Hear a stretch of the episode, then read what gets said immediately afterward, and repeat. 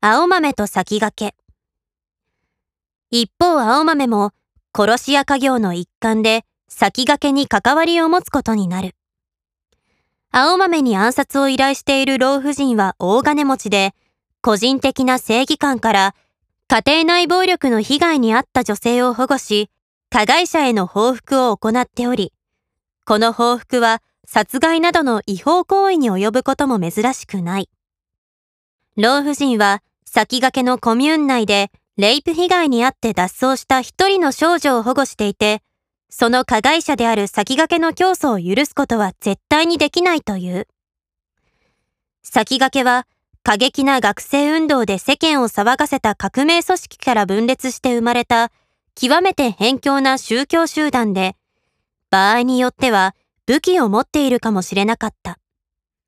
しかし、危険を承知の上で、老婦人は青豆に先駆けの教祖の殺害を依頼したのだった。その殺害依頼を受ける数週間前に、たまたま青豆は先駆けの前身組織である学生運動組織の話を聞かされていた。老婦人の用心棒を務めている男が、その組織が1982年、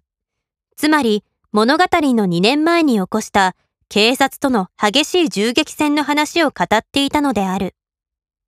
銃撃戦と言われても覚えがなかった青豆は図書館を訪れて新聞のバックナンバーを読み返し、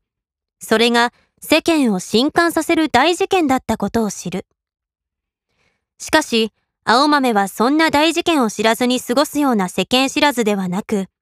むしろ世の中の重要な出来事は一通りチェックしているつもりだった。どうもおかしい。本当にそんな事件があったのだろうか。と、青豆は不思議に思い始める。そこで彼女は一つの仮説を打ち立てた。それは、どこかの時点で私の知っている世界は消滅し、あるいは退場し、別の世界がそれにとって変わったのだ。1984年。私はこの新しい世界をそう呼ぶことにしよう。私の知っている1984年はもうどこにも存在しないというものだった。そして青豆は自分のいる世界を理由もきっかけもわからないが、とにかく世界は何かの拍子に変化してしまった。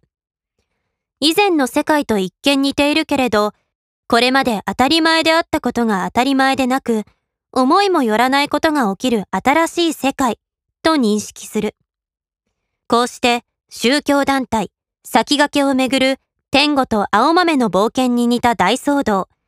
1984年の東京を舞台にした不思議な物語が幕を開けるのだった。